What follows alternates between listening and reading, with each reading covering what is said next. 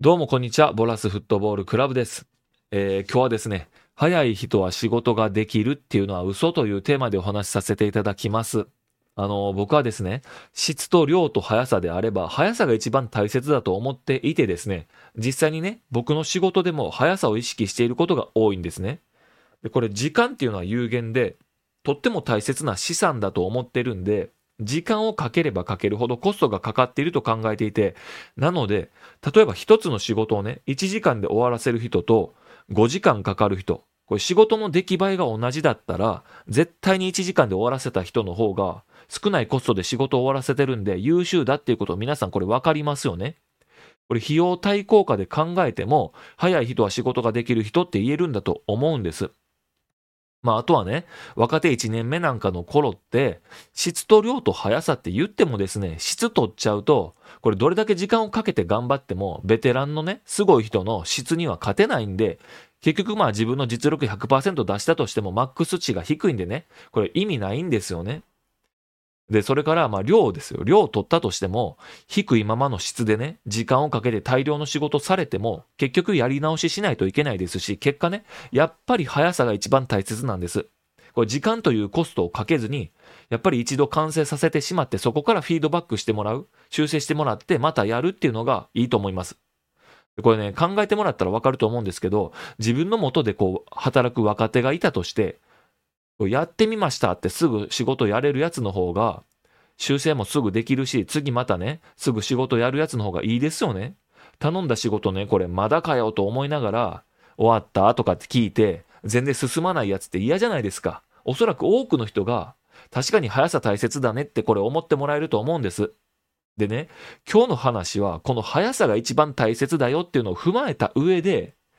速い人が仕事ができるっていうのは嘘っていうテーマなんですね。これね、仕事には、あえて時間をかけた方がいいケースっていうのがあるんです。例えば、あなたが壊れた時計を修理屋さんに持って行ったとするじゃないですか。で、この時に1時間くらいでさっさとこう修理できたとしますね。で、そしてこれ料金5万円ですって言われたら、これあなたきっと高いって思ってしまいません？で、これ逆にですね、同じように壊れた時計を修理屋さんに持って行った時に、例えばこう、これは治るか分かりませんがやってみますって言われて、まあとりあえず1週間くらいくださいって言われてね、1週間後行ったら、治りそうだからあと3日だけくださいってお願いされたら、これきっとあなた嬉しくなりますよね。でそして3日後ね、修理屋さんに行くんですよ。そしたら、修理できました。5万円ですって言われたら、これあなたは喜んで5万円払うと思うんですね。これよくよく考えてみれば、最初のケースと今のケース、最初の方がね、短い時間で修理してくれてるんで、同じ5万円であれば最初のケースの方が良くないですか？時計を直すというサービス自体は変わらないんで、同じ5万円なのは当たり前なんですけれども、最初のケース、1時間くらいでさっさと修理してもらった方が、なぜか高く感じるんですね。これ、行動経済学では、 duration heuristic って言うんですけども、要するに、かかった時間で評価が変わってしまうんですね。これ自分がサービスを受ける側であれば、この duration heuristic が無意識のうちに働いている可能性があるんで、早い方が絶対にいいっていうことを忘れないことが大切なんです。ほら、あれですね。仕事量は同じなのに、遅い時間まで残業してるやつの方が、早く帰るやつよりも、なんか仕事頑張ってるって評価されるのあるじゃないですか。あれも duration heuristic です。あれは上司が duration heuristic にかかってしまってる状態なんですね。なので、これやっぱり早い方がいいっていうのを常に覚えておいた方がいいんです。サービスを受ける側であればね、早ければ早いほど素晴らしいって思った方がいいんですけども、これ逆にね、サービス提供者であれば、お客さんはね、かかった時間が長いほど価値があると思ってしまうことがあるっていうのを考えて対応するのが大切なんです。短い時間でできるくらいならもっと料金を下げろっていう、この考えになってしまい、しまうんで、これ注意しない、注意しないといけないんです。あとはあれですね、あの、奥さんとか彼女とかとね、買い物に行った時なんかも注意が必要で、